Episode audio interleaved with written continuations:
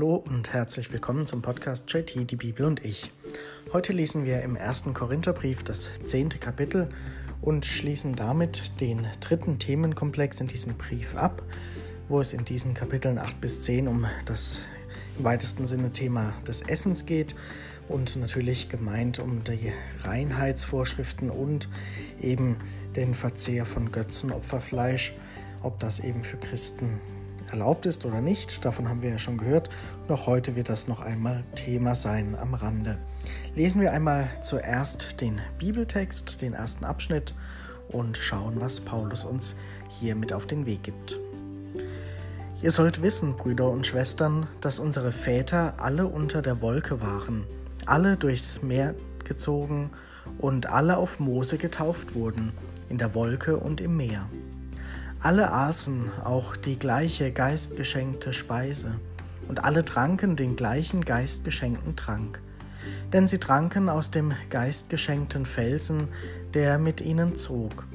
Und dieser Fels war Christus. Gott aber hatte an den meisten von ihnen kein Gefallen, denn er ließ sie in der Wüste umkommen. Das aber geschah als warnendes Beispiel für uns, damit wir uns nicht von der Gier nach dem Bösen beherrschen lassen, wie jene sich von der Gier beherrschen ließen. Werdet nicht Götzendiener wie einige von ihnen, denn es steht in der Schrift, das Volk setzte sich zum Essen und Trinken, dann standen sie auf, um sich zu vergnügen. Lasst uns nicht Unzucht treiben, wie einige von ihnen Unzucht trieben. Damals kamen an einem einzigen Tag 23.000 Menschen um. Lasst uns auch nicht Christus auf die Probe stellen, wie es einige von ihnen taten, die dann von Schlangen getötet wurden. Murrt auch nicht, wie einige von ihnen murrten, sie wurden vom Verderber umgebracht. Das aber geschah an ihnen, damit es uns ein Beispiel, als Beispiel dient, uns zur Warnung wurde es aufgeschrieben, uns, die das Ende der Zeiten erreicht hat. Wer also zu stehen meint, der gebe acht, dass er nicht fällt. Noch ist keine Versuchung über euch gekommen, die den Menschen überfordert. Gott ist treu. Er wird nicht zulassen, dass ihr über eure Kraft hinaus versucht werdet. Er wird euch mit der Versuchung auch einen Ausweg schaffen, sodass ihr sie bestehen könnt. Wir haben hier eben eine theologische Erörterung gehört, wie Paulus den Menschen in Korinth, der Gemeinde, eben mit einem Schriftbezug darlegen will, um was es ihm, ihm geht. Und er wählt hier die Exodus-Geschichte, die da angedeutet ist, eine Geschichte der Urväter des Glaubens und diese Geschichte, diese Erfahrung soll als warnendes Beispiel für die Gemeinde gelten. So führt das sie hier an. Und das Ziel ist, ihnen zu vermitteln, dass sie sich eben nicht von der Gier nach dem Bösen beherrschen lassen sollen, so wie es einige der Väter getan haben. Wir hören immer wieder, einige haben damals eben auch falsch gehandelt, einige sind dann einen falschen Weg gegangen, einigen ging es dadurch an den Kragen und sie ähm, starben Einige haben sich verfehlt gegeneinander und gegen Gott. Und es wird auch eben noch einmal das Thema der Unzucht aufgeworfen. Und das alles führt Paulus als Beispiel an, um zu zeigen, so soll es bei uns nicht sein. So soll es auch bei euch in Korinth nicht sein. Wir wollen einen anderen Weg gehen. Und am Ende dieses Abschnittes haben wir gehört, wie Paulus eben auch noch über das Thema der Versuchung spricht. Versuchungen kennen alle Menschen äh, auch zur Genüge in verschiedenen Bereichen und Kontexten. Und Paulus will hier den Menschen klar machen, dass natürlich die Versuchung immer da ist, etwas anders zu machen, an etwas anderem nachzugehen, aber dass der Mensch die Fähigkeit hat, Herr über die Versuchung zu sein und nicht umgekehrt. Also dass man sich eben nicht den Versuchungen hingeben soll und ähm, sich da sozusagen zurückziehen soll, zurücklehnen soll mit seinem Verstand und der Willensstärke, sondern man soll Herr über diese Versuchung bleiben. Und Paulus sagt, mit dem Glauben an Gott wird das gestärkt und ge gelingt das. Gott wird uns keiner Versuchung aussetzen, der wir nicht standhalten könnten, also die uns Menschen überfordert, wie es da im Text heißt. Denn Gott ist treu, so begründet es Paulus. Er wird nicht zulassen, stand da ja, dass die Kraft größer ist der Versuchung als die, die Menschen aufbringen können. Das kann man natürlich hinterfragen. Manche Versuchungen sind vielleicht so stark, dass unsere Kraft nicht ausreicht, aber im Grunde hat er recht, dass der Mensch die Fähigkeit hat, doch auch allen Versuchungen standzuhalten und seinen Willen eben darüber zu setzen, dem die erste Priorität zu geben, um sich eben nicht verleiten zu lassen in verschiedenen Situationen und Momenten. Und das ist die Quintessenz, die Paulus der Gemeinde deutlich machen will, dass es im Prinzip vielleicht nur eine faule Ausrede ist, wenn man sagt, ja, die Versuchung war so groß und ich konnte dem nicht widerstehen oder sogar sagt, Gott hat mich so sehr in Versuchung geführt oder wie auch immer, was da der, der Hintergrund ist. Aber auf jeden Fall will Paulus mitgeben, die Kraft des Glaubens und die Kraft der menschlichen Willensstärke, die sind standhafter und stärker als alle Versuchungen. Und er belegt das mit Beispielen aus der Geschichte, eben mit dieser Exodus-Geschichte, dass einige zwar auch durch diese Versuchungen sozusagen vom Weg abgekommen sind, aber im Grunde es einen Weg gegeben hat und einige auch standhielten und diesen Weg eben auch gemeistert haben. Und das soll eben als warnendes und mahnendes Beispiel den Menschen mitgegeben werden, dass sie eben das Richtige entscheiden und das Richtige wählen. Und ich denke, das ist ja auch für uns sicherlich ein Punkt, der zeitlos gültig ist, dass wir auch immer wieder Versuchungen ausgesetzt sind. Und die Frage ist, wo geben wir nach, wo halten wir stand, wo lassen wir uns gehen und wo auch nicht. Und die kritische Frage auch, bin ich noch Herr der Lage oder bin ich quasi gefangen in diesen Versuchungen und in Dingen, die mir eigentlich schaden und nicht gut tun. Und das ist sicherlich ein wichtiger Punkt, um immer wieder sich selbst auch zu überprüfen und die eigene Lebenssituation. Also ein wertvoller Gedanke, der uns hier in diesem ersten Abschnitt mitgegeben wird. Lesen wir noch den zweiten Abschnitt.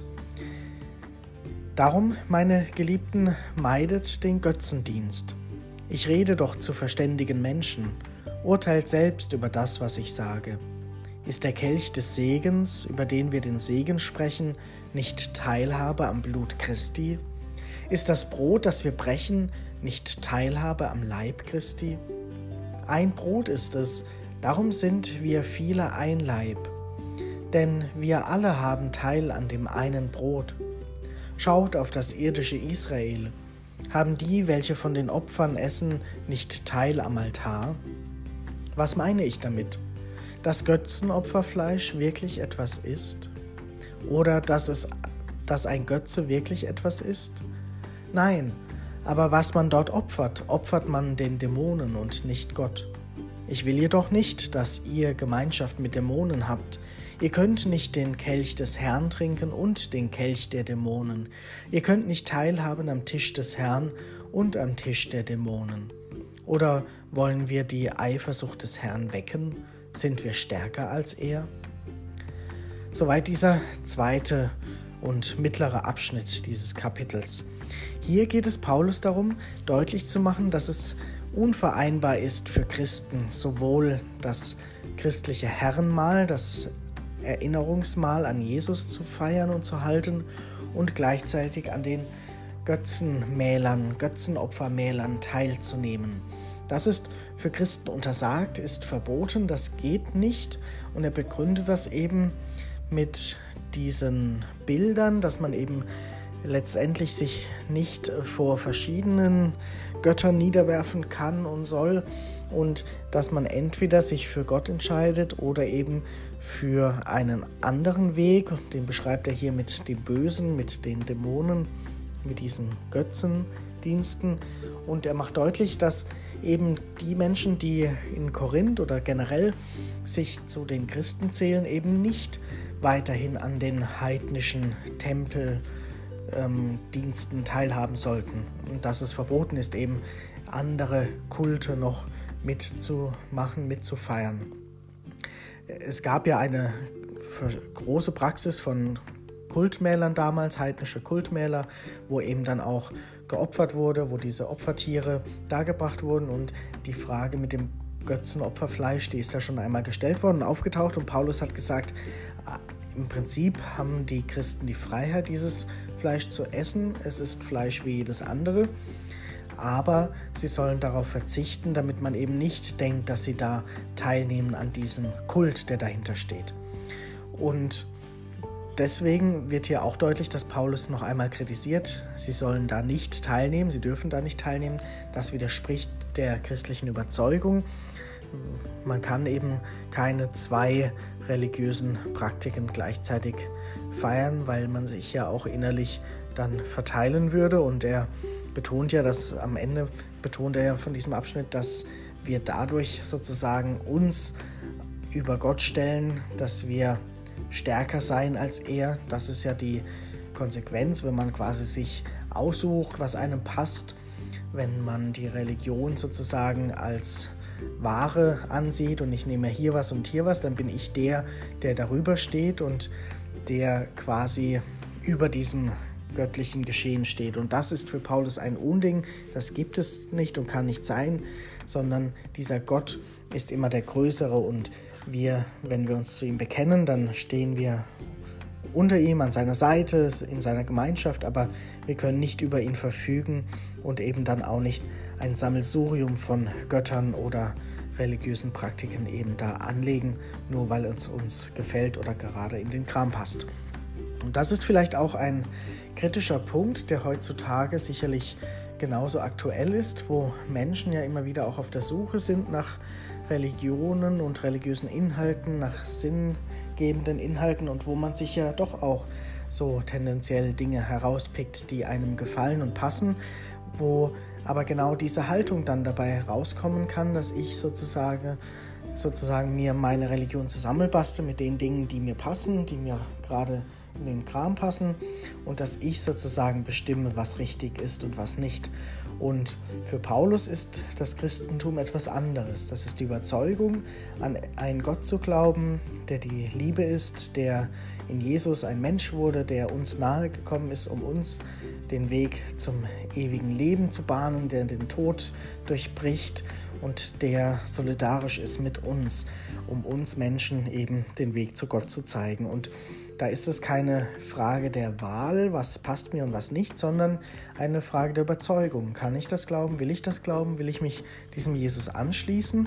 Und wenn ich das tue, bin ich bereit, eben mich auch diesem Gott ähm, anzuschließen und unterzuordnen und diesen Gott zu verehren, zu loben, zu danken, zu preisen und eben zu akzeptieren, dass es diesen Gott gibt, der immer größer ist als ich, den ich niemals begreifen kann und schon gar nicht einordnen kann oder über ihn verfügen kann. Und das ist eben deshalb auch die, der Hinweis, dass die Christen dann eben auch dieses Erinnerungsmal an Jesus feiern sollen, den Kelch des Herrn trinken, das Brot des Herrn brechen und teilen und eben dann nicht noch parallel andere Kulte mitmachen und unterstützen.